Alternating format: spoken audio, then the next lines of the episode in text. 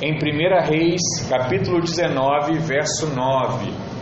1 Reis, capítulo 19, verso 9. Quando você está procurando aí, olha para o irmão que está do seu lado e fala assim para ele: saia da caverna.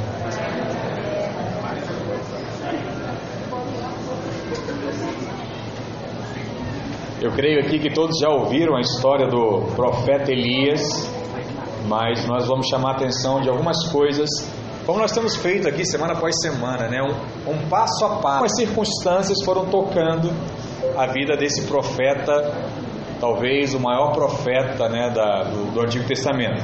Diz assim a palavra, verso 9, 1 Reis 19, verso 9: Ali entrou numa caverna onde passou a noite. E eis que lhe veio a palavra do Senhor e lhe diz, disse: Que fazes aqui, Elias? O que você está fazendo aqui, rapaz?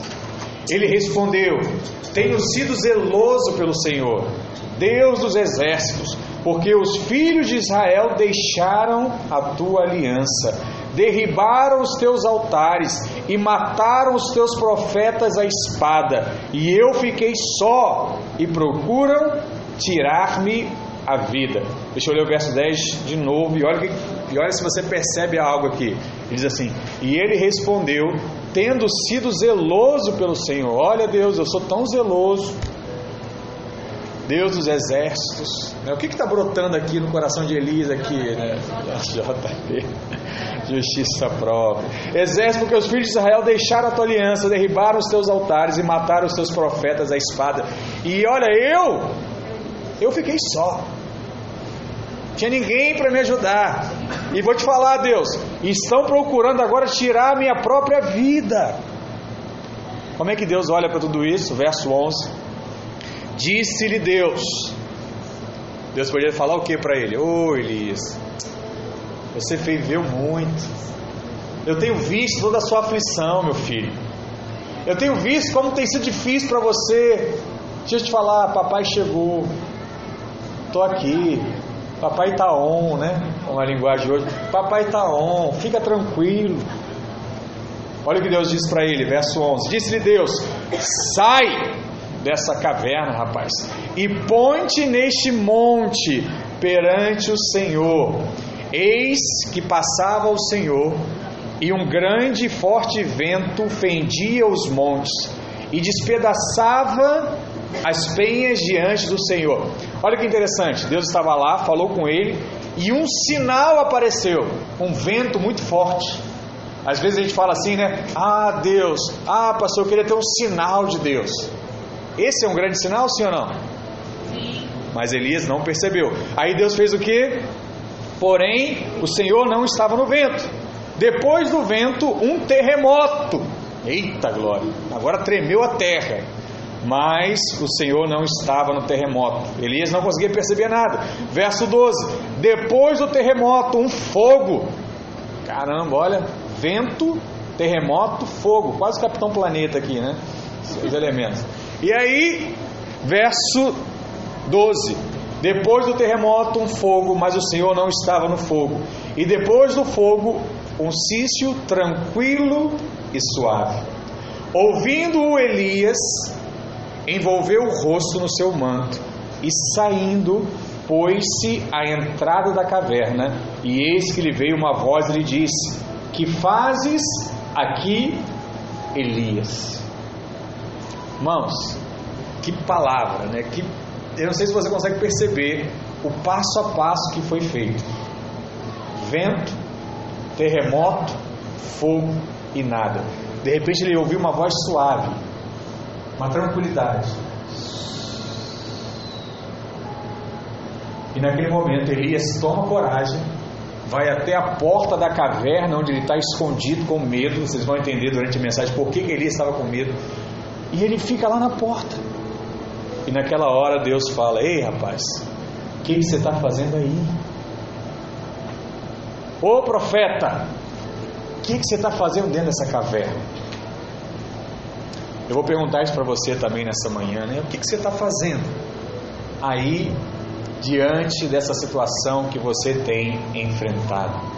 Feche seus olhos, vamos orar mais uma vez. Pai, em nome de Jesus, Toma a nossa vida em tuas mãos, guarda o nosso coração, guarda a nossa mente, permita-nos crer no sobrenatural do Senhor e que venhamos a ter essa revelação de ouvir a tua voz e de decidir ir em direção ao teu propósito. Em nome de Jesus, amém. Glória a Deus, aleluia. Irmãos, atualmente o mundo, no mundo, né? Mais de um milhão de pessoas comete suicídio a cada ano. Um milhão! Homens, mulheres, jovens, crianças que tiram a sua própria vida. E no Brasil, esse número chegou a 12 mil pessoas por ano. Se você fizer aqui a matemática, você chega à conclusão que há um número de mil suicídios por mês no Brasil. Isso é muita coisa. Nós somos uma igreja aqui em média com 50 pessoas. Nós nem chegamos ainda ao número de membros de pessoas que tiram a sua própria vida a cada ano. Isso é uma coisa que deveria de alguma forma chocar o nosso coração. E o que, que acontece com elas? Por que, que elas tiram a própria vida? Porque elas não conseguem mais encontrar uma esperança ou são acometidas de uma doença que talvez é a doença que está mais em moda nesses dias, que é a depressão. E afinal de contas, pastor, o que, que seria essa depressão?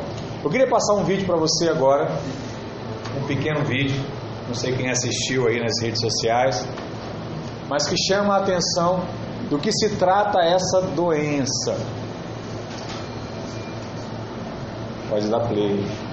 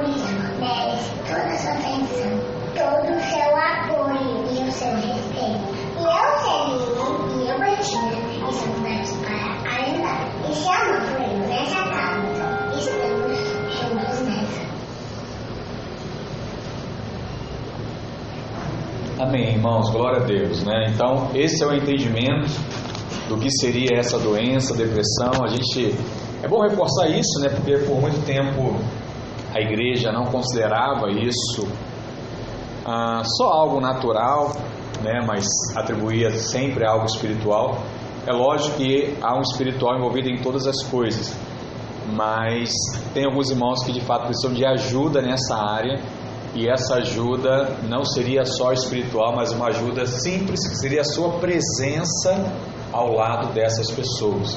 Então, quando você percebe do que acontece com alguém que está deprimido, a solução vai ser sempre a mesma. E essa solução ela é aplicada na vida de Elias de uma forma em que você pode perceber que se você precisa de ajuda, você vai entender como seria essa ajuda, e se você quer ajudar alguém, você vai perceber também como você pode fazer esse tipo de ajuda. Porque solidão, medo, pânico, isolamento, depressão e morte são sintomas comuns na vida de alguém cuja fé foi minada e ele encontrou a desistência como a sua última e única saída. Eu tenho certeza que você que está me ouvindo aqui, você já pensou em desistir de alguma coisa. Sabe, de um sonho, de um projeto, de um relacionamento, e alguns talvez até desistir da própria vida. Mas existe uma mensagem dos céus para você hoje, que é a seguinte: o homem não pode e não vai determinar o seu fim. Também Não serão as circunstâncias que vão determinar o seu fim. O único que pode determinar o seu fim é quem te criou. É quem estabeleceu o teu setup. É quem estabeleceu o seu propósito. Ele sabe quando você foi gerado, por quem você foi gerado, por que você foi gerado e até onde você vai no propósito pelo qual ele estabeleceu. E é por isso que a palavra de Deus para você sempre é e sempre será vida. Vida. Eu preciso de vida por quê? Porque existe algo da parte de Deus que precisa se cumprir através de mim. Tem momentos que você vai olhar para um lado, vai olhar para o outro, vai falar assim: o que que Deus quer? O que que é tão necessário assim? Muitas vezes eu não sei. Eu não sei o que Deus quer. Eu não sei para onde Deus vai me levar, vai me levar. Mas o que, que eu preciso? Só de uma coisa: estar vivo, para que Deus cumpra o seu querer. Nós lutamos para ter dinheiro, às vezes nós lutamos para ter um relacionamento, às vezes nós lutamos, sabe, para alcançar um sonho. Mas eu vou te falar, a única coisa que você deveria lutar de fato é para permanecer vivo, porque todas as demais Deus vai acrescentar no seu tempo. Deus vai acrescentar na sua hora. Então a nossa grande luta de fato seria essa: permanecer vivo, permanecer firme naquilo que Deus prometeu para nós. Por isso quero dizer para você que hoje é dia de sair da caverna. Hoje é o dia de você sair lá do fundo dessa fossa que talvez você se encontrou. E mais do que isso, hoje é o dia de responder o chamado de Deus para a sua vida. Chamado de Deus, propósito de Deus. Você diz assim, pastor, eu estou vivo, mas eu não sinto Deus me chamando para nada. Talvez o poço que você caiu é um poço emocional. E Deus, além de te dar vida, Ele vai te dar vitória sobre essa emoção, para que você consiga de fato enxergar o propósito que Deus tem para a sua vida. E às vezes nós ficamos preocupados, dizendo assim: Olha Deus, eu queria enxergar de fato o que o Senhor tem para mim. E Deus muitas vezes não vai mostrar o final das coisas, porque se Ele te mostrar o final das coisas, você vai ter medo, você vai ficar assustado, você vai dizer assim: Eu vou chegar aí. Então Deus sabe que você não tem fé para isso ainda. E Deus jamais, a Bíblia diz que nunca Ele nos testa além das nossas forças. Então, sabe o que Deus faz? Ele te mostra o amanhã. Você chega no amanhã, Ele te mostra o depois do amanhã. Você chega depois do amanhã, Ele te mostra o depois do depois do amanhã. Porque é onde a sua fé pode alcançar e é onde você vai ter esse crescimento que eu tenho dito, que é um crescimento constante, que é um crescimento que você não vai se decepcionar, porque você não vai sair daqui e vai chegar aqui e um dia você vai subir devagarinho, e quando você chegar naquele topo que você almejava, você está seguro, porque você subiu debaixo de revelação, debaixo de, de entendimento, debaixo de aliança, debaixo de maturidade. Eu estou dizendo isso porque tem irmãos que talvez querem chegar aqui de um dia para o outro. Ah, eu achei tão bonito o testemunho do irmão Cláudio. Eu quero ser igual o irmão Cláudio. Eu quero ser igual o Jonas. Eu quero ser igual o Alexandre. Falou bonito aqui na frente. Eu tenho tanta vergonha às vezes de falar. Eu quero ser igual. Você será, irmãos. Na verdade, a Bíblia diz que você será maior do que esse. Mas o que você precisa? Não é dizer assim, Alexandre, fala para mim, como é que faz? Eu vou anotar tudo que você fez e vou chegar no outro dia e falar assim, pastor, eu vou falar. Não é isso.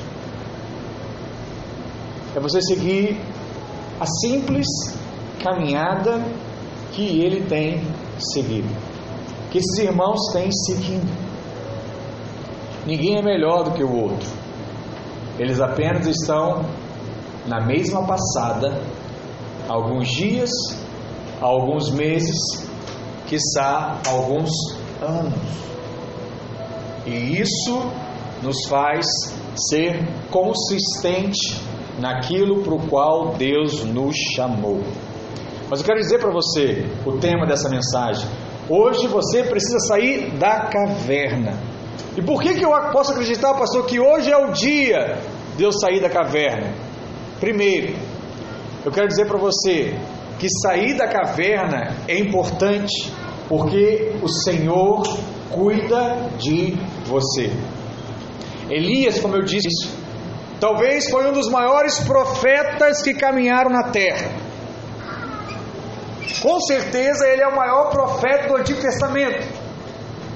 Se você já leu a Bíblia, você viu diversas histórias, diversos momentos onde esse homem foi tremendamente usado pelo Senhor. Ele é conhecido na Bíblia como profeta do fogo. Alguém cheio do fogo, né? A linguagem de hoje. Hoje, aquele pastor é cheio do fogo. Aleluia. Elias era esse, profeta cheio do fogo. E Elias, além de profeta, ele é uma tipologia de Cristo. E tipologia também da igreja. Por quê, pastor? Porque ele, assim como a igreja será arrebatada, a Bíblia diz que Elias também foi arrebatado. Então Elias, ele não viu a morte. Que coisa, né? Talvez esse é o grande sonho de todos nós, né? Não morrer. Elias não passou pela morte. A palavra diz que ele foi tomado em meio a um redemoinho e se juntou a Deus. Aonde que nós vemos que isso vai irá acontecer também com a igreja? Jesus irá voltar, irá tomar a igreja nas suas mãos. Então, Elias sim é um tipo de Cristo. E Elias ele tinha uma missão na terra. Qual era a missão de Elias? Trazer a verdade de Deus. Quem tem essa responsabilidade hoje de trazer a verdade Senhor? Diga, a igreja. Nós somos a igreja. Nós temos que levar essa verdade do evangelho. Então Elias, ele é um personagem único, fantástico e que passou por vários momentos na sua vida. Vários desafios, várias decepções, confrontos, vitórias, conquistas. E isso também acontece com a igreja. E se acontece com a igreja, também acontece conosco. Muitas vezes passamos por momentos difíceis. E diante das dificuldades olhamos e não sabemos como sanar aquele problema. Não sabemos como resolver aquela situação. Semana passada eu estava comentando sobre isso. Sobre diversas vezes que os irmãos vêm até mim querendo uma resposta. E eu falo para Deus e falo para o irmão: ora. Deus vai falar com você. E eu vejo aquele semblante desanimado quando eu falo isso. E a pessoa, algumas não têm coragem, mas eu vejo ela pensando: como é que o pastor tem a coragem de me dizer o que eu tenho que fazer? Eu não estou precisando de oração, estou precisando de solução. Eu sei que alguns não têm coragem de falar isso, mas pensam assim. Eu estava ouvindo a mensagem do pastor Luiz semana passada lá de Goiânia, e falei que a pastor Luiz falou a mesma coisa. Eu não sei quem ouviu, mas falou a mesma coisa. Sobre os irmãos que vão até ele, querem uma resposta e ele orienta. A resposta vem do Senhor. Procura Deus, deixa ele agir em seu favor. Mas eu sei que muitos de nós enfrentamos problemas desse tipo. Pressão. E essa pressão não resolvida, ela vira uma depressão. Pressão resolvida, vitória. Pressão não resolvida é uma depressão. E foi exatamente isso que aconteceu com Elias. Ele passou por uma pressão, não soube resolver, e talvez seja o primeiro registro de alguém deprimido na palavra de Deus. Elias não soube lidar com aquela situação. Eu não sei aqui quantos conhecem a história dele, mas eu vou dizer apenas alguns momentos. A palavra diz que Elias foi um homem que enfrentou 450 profetas de Baal e 400 profetas de Azerá, sozinho. E a palavra diz que ele venceu a todos. Elias foi um homem que provou Deus em oração. O que ele falava para Deus, o que ele pedia a Deus, aquilo acontecia. Imagina, você declarar algo aqui e na, e na mesma semana acontece tudo que você falou. Você vai olhar o que? Falar, Ih, esse rapaz é assim com Deus, hein? O que ele fala de forma extraordinária acontece. E a palavra diz que ao longo da sua vida, do seu ministério, Elias ele foi caluniado, Elias ele foi perseguido, Elias ele foi ameaçado. E muitas vezes Elias teve que fugir e se esconder para não ser o que? Morto. Mesmo sendo esse grande homem de Deus, Elias passou por tudo isso. Aí você olha para a história de Paulo, você vê a mesma coisa. Aí você olha para a história de Elias, você vê a mesma coisa. Aí você olha para a história de um pastor, você vai ver a mesma coisa. Sempre há e sempre existirão. E quando você olha para a sua vida, né, você vai perceber isso. Sempre existirá momentos como esse perseguição, ameaça, calúnia. Muitas vezes vai fugir de problemas, fugir de encontros, fugir de relacionamentos. E a palavra diz que quando Elias fugiu para o deserto, Deus usou um corvo para sustentá-lo. Como se lembra dessa história? Elias foge e todo dia vem um corvo lá e traz o alimento para Elias. Duas vezes ao dia, na verdade. E ele bebia água do riacho e o corvo trazia a comida para ele. Só que chegou um momento que o rio secou. E o corvo não veio mais. O que, que Deus fez? Levantou uma viúva para cuidar de Elias. Elias vai à casa de uma irmã que não tem nada. Na verdade, só tem um pouquinho para o filho. Elias faz, talvez, aquilo que seria considerado na Bíblia, é Bíblia, na Bíblia, o mais politicamente errado. Ele foi lá na casa da viúva que não tinha nada e falou assim: Me dá comida para mim. Dá para mim. Você vai olhar assim e falar: Que absurdo, pastor. Ele que deveria ajudar aquela família. E ele chega lá e explora. Esse com certeza seria um pastor conhecido como explorador esses dias. Mas a palavra diz que ele vai, pede, e Deus abençoa ele e abençoa principalmente a casa daquela viúva. Por três anos e meio não faltou nada naquela casa. Só que as coisas foram evoluindo. Chegou o um momento que Elias ele foi ameaçado por Jezabel.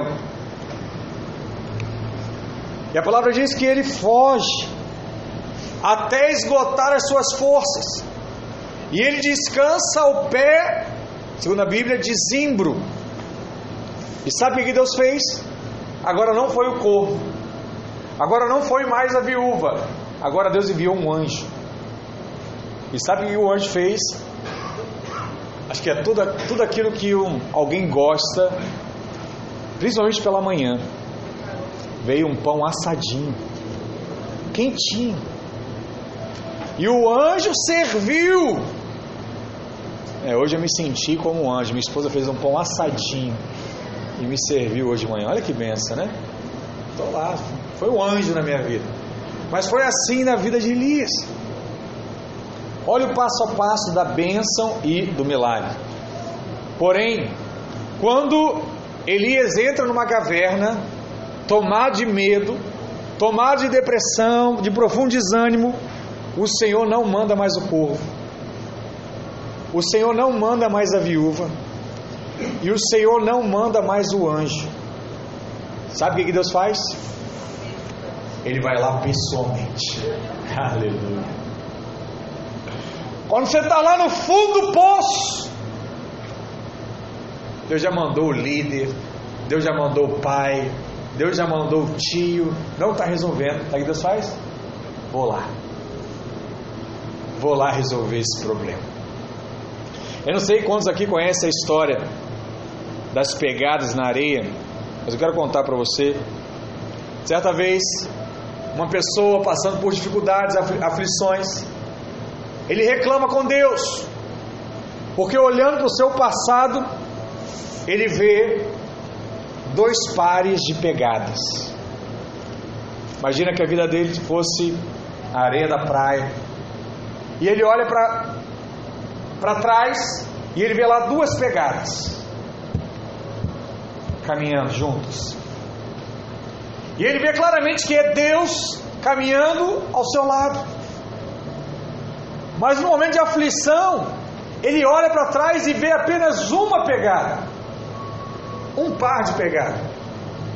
E ele fala assim: Deus, eu te servi por toda a minha vida. Eu fiz tudo aquilo que era necessário. Eu me esforcei ao máximo. E quando eu mais precisei, não tinha a sua pegada ao meu lado.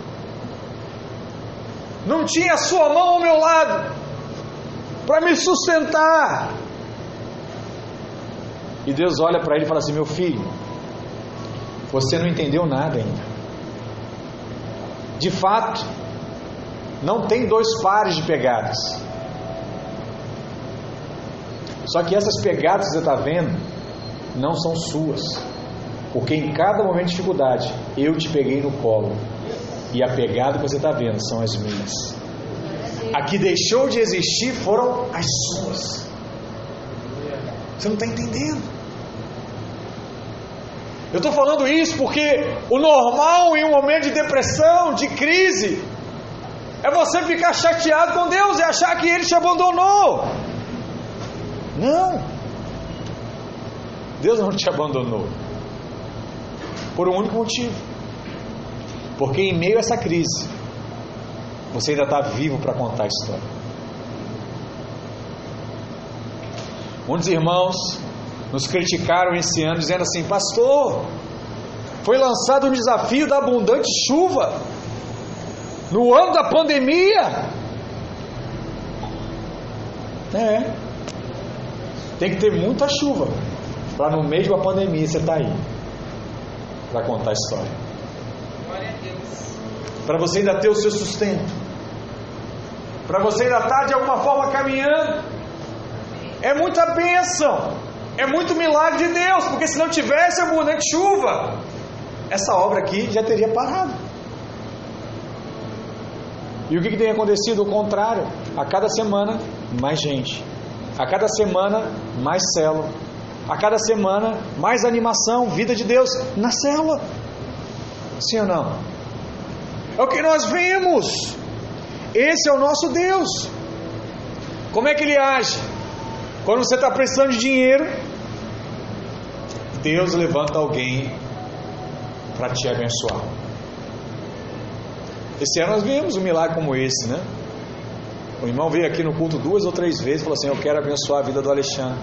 A gente está passando por um desespero sem saber o que fazer. É uma crise normal, a gente passa situações e Deus usa o homem para abençoar. Deus faz. E com certeza veio da onde ele nem imaginava. Né? Talvez nem conhecesse o, o rapaz. E outras bênçãos que ele foi recebendo. Assim como eu tenho certeza que você também viu a mão de Deus em alguma coisa na sua vida. Quando você está doente, o que Deus faz? Deus levanta alguém para cuidar de você. E quando você está fraco, o que, que Deus faz? Deus levanta alguém para te fortalecer. Amém. Mas quando você está desanimado, o próprio Senhor vem. Aleluia. Porque o único que te livra do desânimo é o próprio Deus. Nessa hora ele não manda pão, ele torna o seu próprio alimento.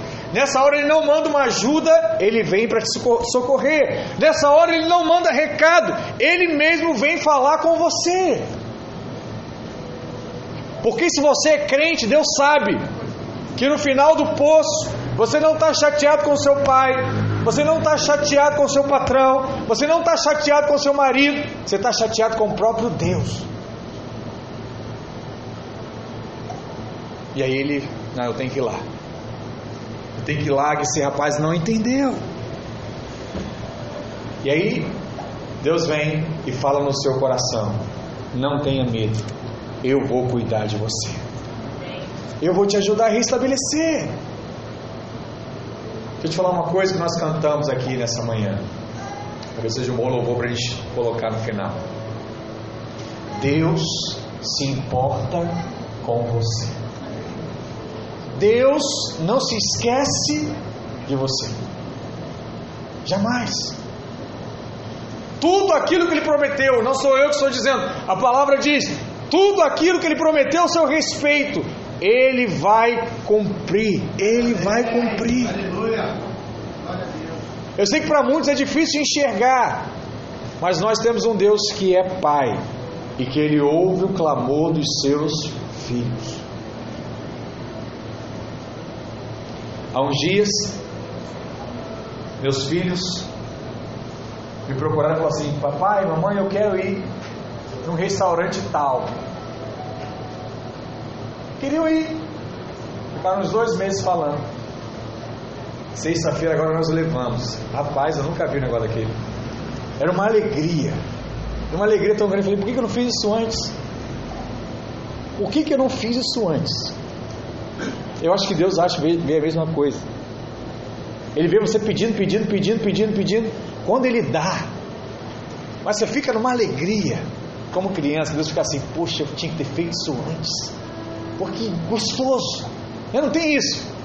Quando você dá um presente, aquela pessoa fica tão feliz, você, você fica mais feliz que a pessoa. Deus ele age assim. Ele age assim. Deus tem prazer em nos abençoar. Fala assim comigo: Deus tem prazer em me abençoar. Aleluia. Segundo, saia da caverna, porque seu chamado ainda não terminou. Fala para o irmão que está do seu lado: seu chamado ainda não terminou. A Bíblia diz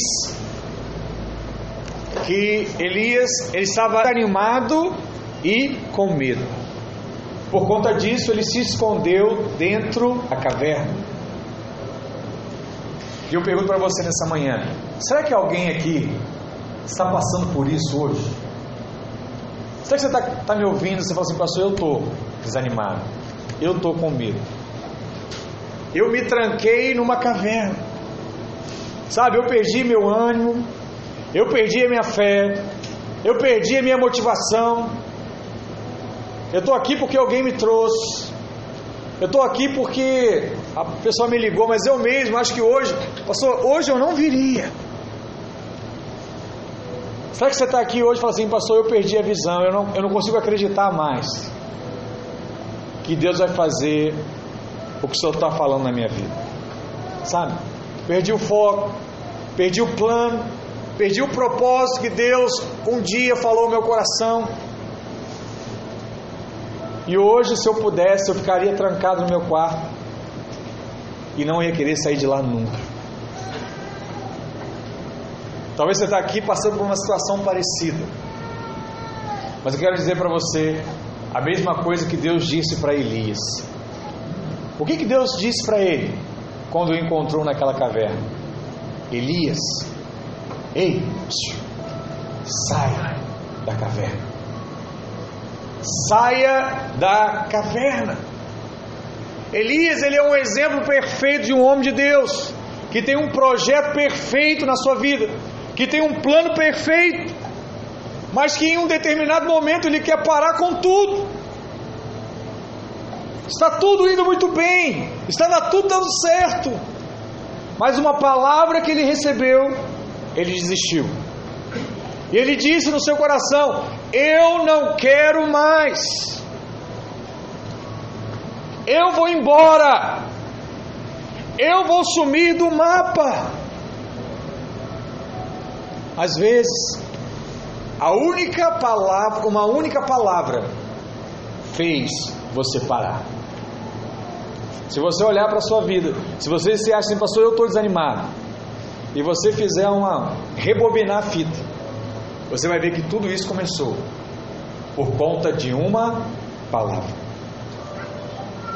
Será que você que está aqui nessa manhã, será que aquilo que você ouviu lançou você para dentro de uma caverna? Quem falou que era hora de parar? Quem falou isso para você? Quem falou que você iria morrer? Quem falou que você tinha que fugir? Quem foi que falou que se você continuasse nessa obra você perderia os seus filhos? Quem falou que se você continuasse liderando, seu casamento iria acabar? Quem falou isso ao seu coração?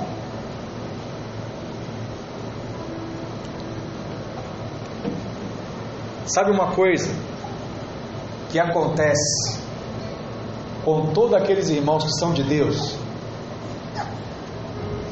Quando você para, se você é de Deus e você para a missão que Deus colocou no seu coração, sabe qual é a primeira coisa que acontece? Você fica triste.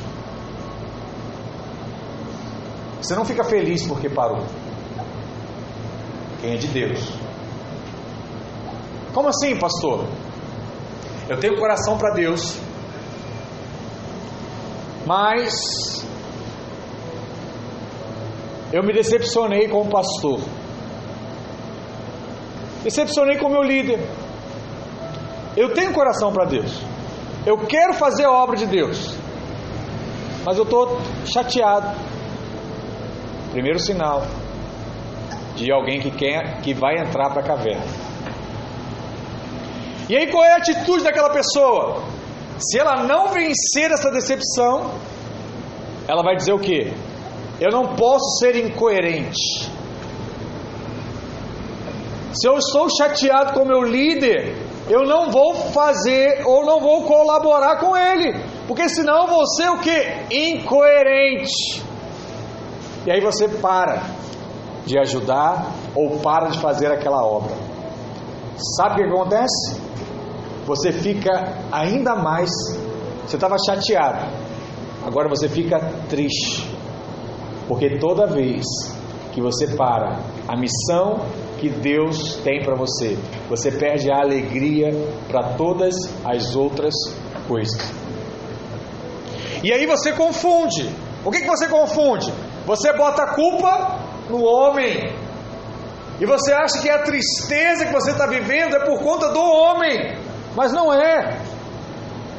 A tristeza muitas vezes é por conta da decisão que você tomou de não colaborar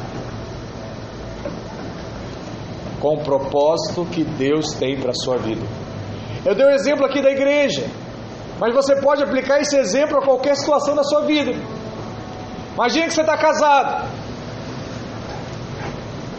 e a sua esposa tem te desapontado. E você fica como em relação à sua esposa? Triste. Você fica desanimado. Isso acontece com todos nós. Você desanimou. Mas qual é a missão que Deus te deu? Continuar casado. Essa é a missão. Só que a sua esposa tem te feito tão mal que você vai falar o quê? Eu não vou cumprir mais essa missão. Aí naquele momento, além do desânimo, a tristeza toma conta da sua vida. E aí a depressão vem. Desanimado com o erro da pessoa, normal, todos nós ficamos, todos nós somos seres humanos. Agora, se eu não lutar contra isso, eu vou entrar em depressão. O fato é sempre esse. Pastor, outro exemplo. Filho com pai. Meu pai errou comigo. O que, que você vai ficar? Triste. Você não esperava que seu pai errasse com você. Todos nós. Ah, pastor, o senhor ficaria triste também? Lógico, muito triste. Meu pai. Nunca esperava que meu pai faria isso comigo. Esperava de qualquer um, menos do meu pai. Sangue do meu sangue. Ficou triste. Até aí normal. A tristeza é normal, irmãos. Decepções são normais. Mas qual é a missão do filho em relação ao pai? Honrar o seu pai. Até o fim. Inclusive, isso é um dos mandamentos de Deus: honrar o pai. Então, meu pai errou comigo. O que, que eu decido agora? Não vou mais honrar meu pai, porque meu pai errou comigo. Aí você deixa de ficar triste, decepcionado, na verdade, e aí você começa a ficar triste. E aí a depressão chega na sua casa. E aí o que você fala? Eu nunca mais vou na casa do meu pai. Eu nunca mais vou estar com meu pai em algum momento. Por quê? A depressão entrou nessa área da sua vida. Você se escondeu dentro de uma caverna. Por quê? Você deixou de cumprir a sua missão como filho. Assim como o homem deixa de se cumprir a sua função como marido, assim como o irmão deixa de cumprir a sua função no corpo. O passo a passo é sempre o mesmo. Você só precisa abrir os seus olhos espirituais para perceber e entender que os homens são falhos. Mas o que me faz vencer é confiar na promessa de Deus. Que Deus diz o que? Apesar de serem falhos, eu cumprirei o meu propósito, no qual eu assumi. Se eu decidir ser pai, eu vou assumir meu compromisso com meu filho. Por mais que ele erre comigo, ele é o meu filho, eu vou cumprir até o final o meu compromisso.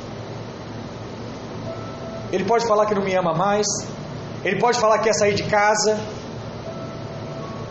ele pode sair de casa, mas eu vou continuar amando ele, porque a minha missão como pai é amar o meu filho incondicionalmente. Mas quando eu decido parar a minha missão, aí sim a depressão entra no meu coração. E existem diversos pais deprimidos porque os filhos saíram de casa. Porque os filhos se perderam. E muitos começam a se culpar, porque o próximo passo é a culpa. É sempre do mesmo jeito. Sempre do mesmo jeito.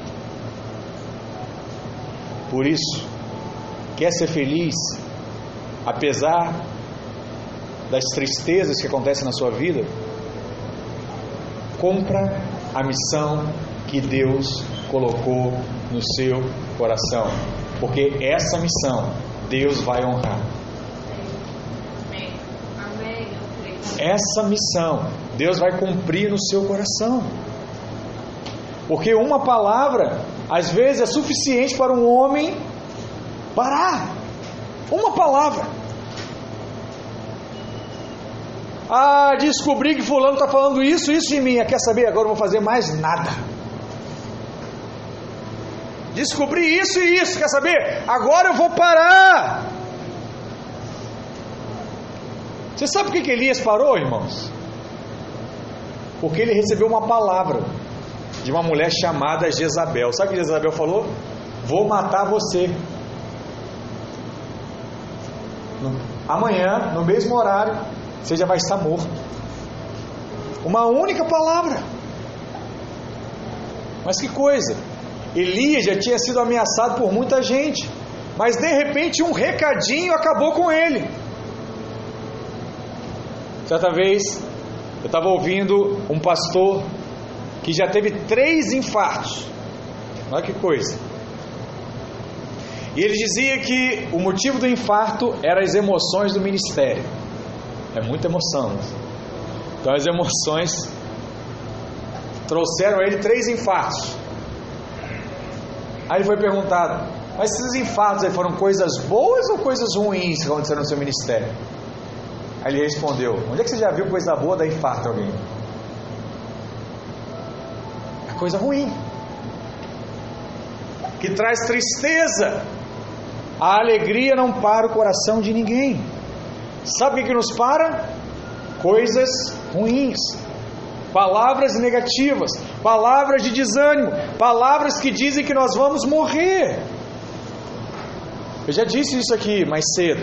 Elias matou 450 profetas de Baal na espada. Mas uma ameaça paralisou Elias. Ele ficou cansado, sem forças, e tudo foi paralisado na sua vida. Às vezes, nós somos paralisados pela palavra de uma pessoa. Às vezes, a gente é paralisado por conta de uma crítica, por conta de alguém que disse algo que nos trouxe de alguma forma tristeza. E a palavra diz que Elias se esqueceu de quem era, Elias se esqueceu da sua missão, Elias esqueceu do propósito que Deus tinha para a vida dele. E quando ele pensou que já tinha feito tudo, que era hora de dar um tempo,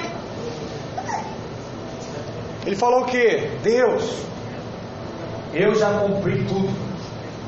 Eu já acabei com os profetas de Baal, eu já ensinei Eliseu, eu já fiz tudo. Deus, me leva. Quem falou isso também? Paulo. Paulo diz: Olha, morrer para mim é lucro. O que está dizendo para Deus? Deus, me leva. Está puxado, está difícil. Ele diz: Deus, eu não quero mais ser o profeta dessa geração. Passa para outro.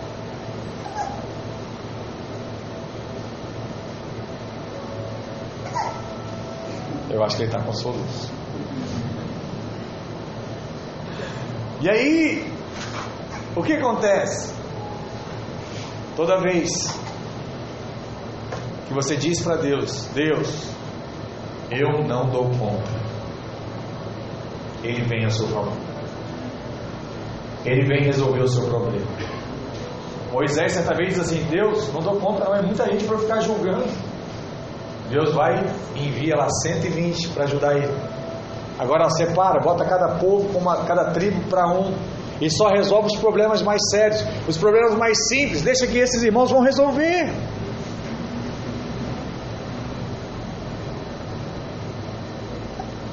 É tão gostoso ter revelação dessas coisas. Porque quando você tem revelação disso, você entende que não é você que faz nada. Vou te falar, não é nem você que se defende. Deus resolve todas as coisas. Deus é Deus. É Ele que nos desafia, é Ele que nos move, é Ele que nos faz vencer os desafios. A palavra de Deus diz que ele veio ao encontro de Elias. E o Senhor diz para ele: sai da caverna, sai daí, rapaz, vai para o monte, porque eu vou falar com você. Vai lá, que eu vou falar com você. 1 Reis 19, verso 15 diz assim: Disse-lhe o Senhor: Vai e volta o teu caminho para o deserto de Damasco, e em chegando lá, unge a Azael, rei sobre a Síria. Olha o propósito que Deus tinha para ele, ele tinha que fazer isso. Verso 16: A filho de Ninsi, ungirás rei sobre Israel, e também Eliseu, filho de Safate, de Abel Meolá, ungirás profetas em teu lugar. O que Deus está dizendo? Olha, tem uma missão para você. Você tem que levantar dois reis e deixar um profeta pronto no seu lugar. Aí sim, eu te levo. Aí sim você terá cumprido a sua missão. Ele diz o que? Ei, Elias, sai da caverna. O seu ministério ainda não acabou. A sua missão ainda não foi completa. Unge esses reis.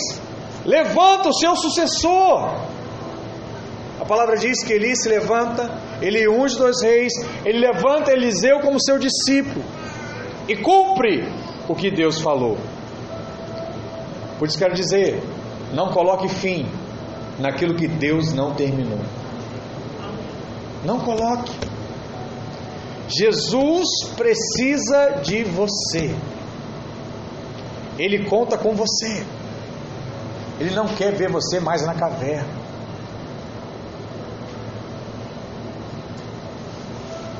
Oh, Jesus. Ele está te chamando nesses dias.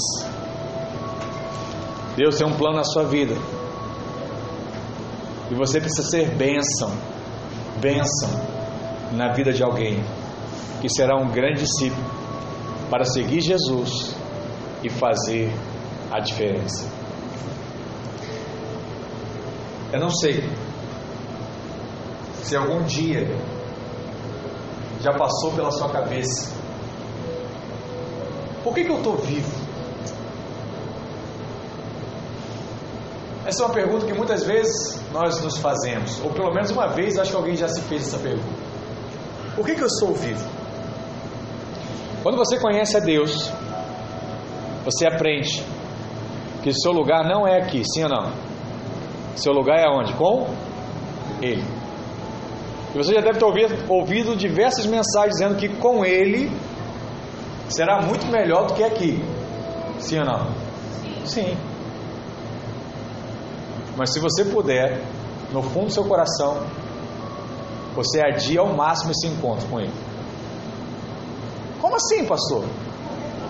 Você adia porque você quer viver mais. Você adia porque você quer ter, quer ter sua casa. Você quer ter seu carro. Você quer se casar. Você quer ter seu filho. Você quer ver seu neto. Você quer estar lá vendo bisneto. Você quer, você quer, você quer, você quer. Então, no fundo, você quer que Deus espere mais um pouquinho para voltar. Eu acho que é por isso que Deus não volta ainda. Ele vê que não é sincero assim, Maranata, hora vem, seu Jesus. Ele fala assim: Nós vamos falando no culto domingo. A igreja toda cantou: Vem, vem Jesus, vem Jesus. Aí na segunda-feira a pessoa, poxa, semana que vem tem um jantar em família, pô, vai ser muito legal. Se Jesus voltar, ele pode pelo menos esperar esse jantar. Pelo menos a festa do meu aniversário, né? Tem três anos que não tem festa, esse ano o pessoal programou fazer uma festa. A espera só a festa. Mas eu já pensei de outra forma. Já pensei assim, poxa, que legal seria Jesus voltar. Né? Como seria eu estar lá com Ele? Jesus, eu quero ir logo. Sabe como é que Jesus? Sabe como é que você vai estar com Jesus logo? Quando você cumprir a sua missão.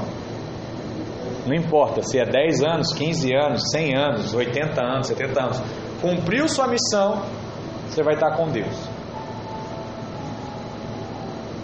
Cumprir missão na vida de todo crente, ouça o que eu estou te falando. Na vida de qualquer crente, cumprir a missão é salvar vidas para Cristo. Amém. Glória a Deus. Se você tem um desejo de estar logo com Ele, sabe o que você precisa fazer? Salvar o máximo de vidas. O máximo de vidas. Porque se você salvar muita vida, vai chegar uma hora que você vai alcançar o placar que você precisa. Imagina que seu placar é 15 vidas. Você alcançou 15 vidas, Deus vai falar: opa, ei rapaz, você atingiu, vem. Pastor, mas aí eu vou morrer. E minha família, e os meus filhos. É, então você não vai alcançar ainda, você não entendeu ainda. Porque quando o homem de Deus vai, é porque ele cumpriu a sua missão aqui na terra. Amém. Fez aquilo que era necessário. E esse receberá o elogio do Senhor. Servo bom e fiel. Mostra que aqui estão seus frutos. Meu Deus. Como Deus não faz. Quer agradar a Deus? Gera o seu discípulo. Bota o seu peixinho aí. Acompanhe esse irmão. Faz dele alguém, pelo menos, igual a você. Pelo menos. Ele vai ser mais, mas pelo menos igual a você. Por último, saia da caverna, porque é uma palavra de vida sobre você. Há uma coisa aqui muito interessante nesse episódio da vida de Elias. A vida dele gira em torno de duas palavras: a palavra de Jezabel e a palavra do Senhor através dos anjos. A Bíblia diz que quando ele termina de matar os 450 profetas de Baal, Jezabel manda um recado para ele. 1 Reis 18, verso 1, olha o que diz. Acabe fez saber a Jezabel tudo quanto Elias havia feito e como matara todos os profetas à espada. Então Jezabel mandou um mensageiro a Elias a dizer-lhe: Faça-me os deuses como lhe aprouver, se amanhã, a estas horas, não fizer eu a tua vida como fizeste a cada um deles. Mandou o recado. Temendo, pois, Elias levantou-se para salvar a sua vida, se foi e chegou a Berseba, que pertence a Judá, e ali deixou o seu moço. Ele mesmo, porém, se foi ao deserto, caminho de um dia, e veio e se assentou debaixo de um zimbro, e pediu para si a morte, e disse: Basta, toma agora, Senhor, a minha alma, pois não sou melhor do que os meus pais. Aqui ele está dizendo aqui, ó, cheguei no meu limite, Deus. Chega, me leva. Verso 5: Deitou-se e dormiu debaixo do zimbro. Você sabe, né? Quer resolver um problema com Deus, você sabe o que você tem que fazer. Alguém sabe? Fala assim: descansar. Os problemas com Deus são resolvidos quando eu descanso. Elias ficou revoltado, Deus me mata, ah, não aguento mais, é, que é isso? Ah, ficou agoniado, lutou, pensou, acho que ele não tinha coragem de cometer suicídio, né? Mas se, se ele tivesse, acho que ele teria feito ali. Mas ele, ah, não quero e tal. É igual criança, fica lá chorando, esperneando, daqui a pouco você larga ela lá no quarto de castigo, ela dorme. Aí dormiu. Aí a palavra diz quando Elias dorme. Olha o que acontece. Verso 5: Deitou-se e dormiu debaixo do zimbro. Eis que um anjo tocou e lhe disse: Levanta, rapaz, vem comer. Verso 6: Olhou ele e viu junto à cabeceira um pão cozido sobre pedras em brasa. Ó, pão em brasa, hein?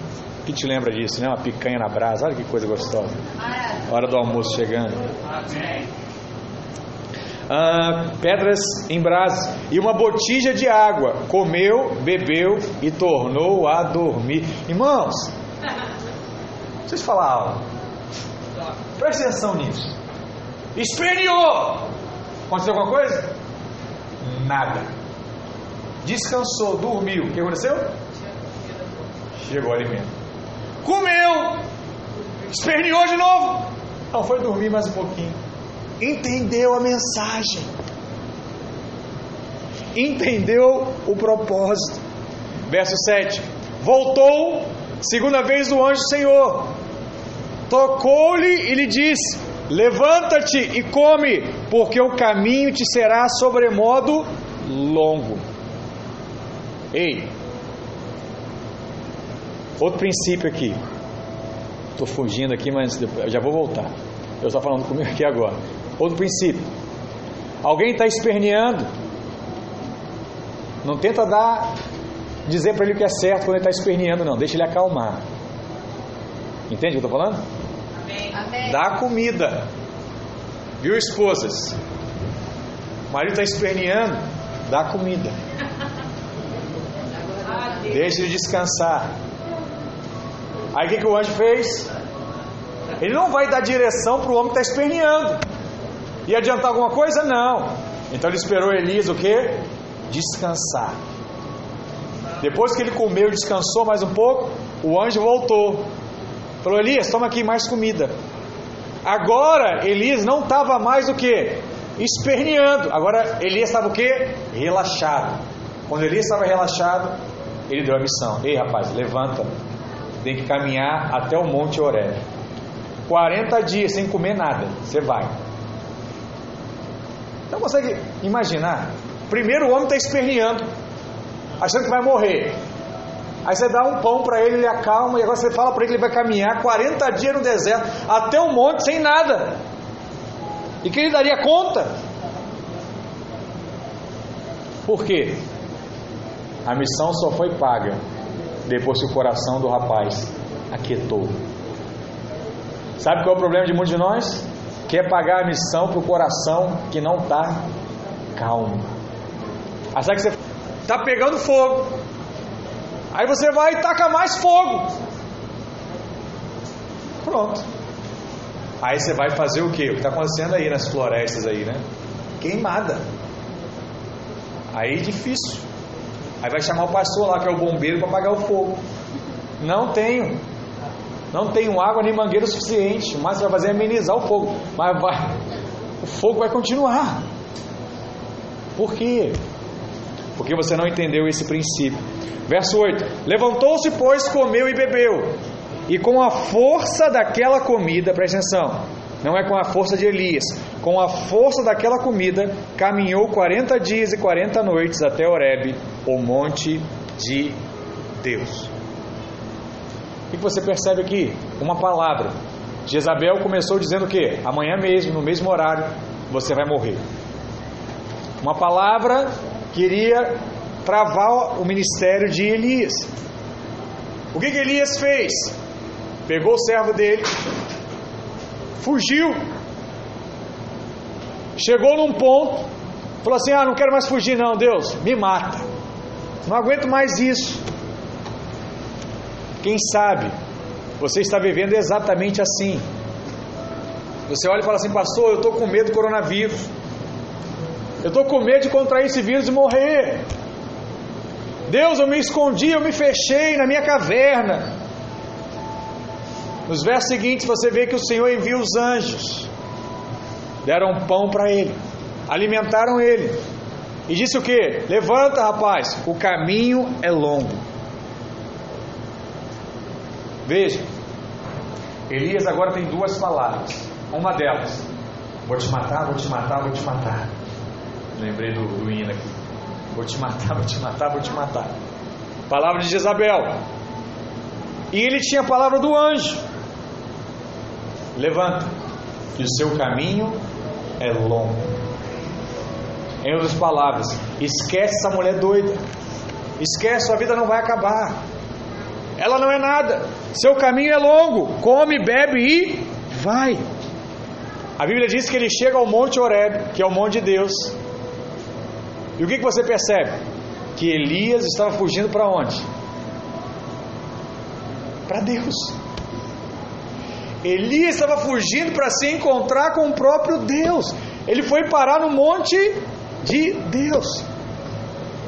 E essa é uma coisa boa que acontece com todos aqueles homens e mulheres de Deus quando pensam em fugir de Deus.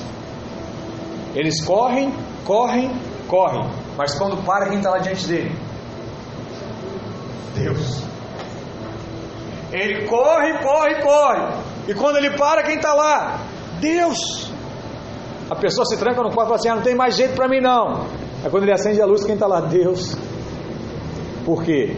Por mais que você corra, a palavra diz que as bênçãos de Deus sempre te alcançarão. Você pode correr dele, você pode correr dos propósitos dele, mas ele vai sempre te alcançar. Eu quero te falar algo. Não coloque ponto final, onde Deus ainda não acabou a obra que ele começou. Sabe o que aconteceu? Passaram 24 horas, como Jezabel tinha dito, e Elias não morreu. Passou um mês e Elias não morreu. Passaram três anos e Elias não morreu. E vou te falar mais: vai passar toda a eternidade e Elias não vai morrer. Ele foi arrebatado vivo. Meu Deus. Eu sei se você consegue perceber isso. O homem não passou pela morte. Deus deixou claro que a palavra dele se cumpriria. Sabe o que isso significa? Nenhuma palavra é maior do que a palavra de Deus na sua vida. Se ele disse, ele vai cumprir. Nada nem ninguém poderá te separar do amor de Deus. Nada vai parar os projetos de Deus de fato sobre a sua vida. Se está complicado hoje, olha para cá, a sua vida não vai terminar assim. Elias achava que Deus jamais o encontraria dentro daquela caverna. Mas Deus foi naquela caverna escura e encontrou Elias. E disse: Elias, eu vim aqui para tirar você dessa caverna. Às vezes, a gente cria cavernas. Que caverna é essa, pastor? A caverna do medo, a caverna da incredulidade, a caverna do fracasso. Mas Deus está dizendo para você: saia para fora, sai, porque o Senhor vai passar e Ele vai te conduzir à vitória que Ele estabeleceu para a sua vida. Amém? Qual é a palavra que você pode ouvir do Senhor hoje? Eu estou cuidando de você. Amém. Eu estou cuidando de você. Levanta aí onde você está, em nome de Jesus. Amém? Vamos orar ao Senhor. Feche seus olhos. Coloque a mão no seu coração.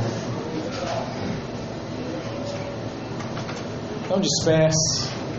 Esqueça o irmão que está ao seu lado nessa hora. Os irmãos do louvor vão tocar um cântico aqui, onde vai deixar claro que ele não se esquece de nós. E nessa hora, você vai ouvir a voz de Deus, assim como Elias ouviu. E essa voz será o seu suprimento. E essa voz será a convicção de que existe algo grande, uma missão poderosa que o Senhor tem preparado para a sua vida. Talvez você esteja aqui nessa manhã passando por algum tipo de situação que o levou a pensar que Deus te abandonou e que Deus não se importa mais com você. E talvez você está aqui e não consegue enxergar mais nenhum tipo de saída. Você não vê mais nenhuma esperança. Mas eu quero dizer para você que hoje é o dia de sair da caverna. Sair porque o Senhor não apenas se importa com você, mas Ele cuida de você. E hoje Ele não vai enviar um anjo, hoje Ele mesmo Aleluia. vai falar ao seu coração. Saia da caverna, porque a sua missão ainda não terminou. Levante, porque é longa ainda essa caminhada. Saia da caverna, porque é uma palavra de vida para você nessa manhã. Em nome de Jesus. Em nome de Jesus. Não importa quem você é, não importa o que você fez. Jesus conhece seu interior também. Quantas vezes você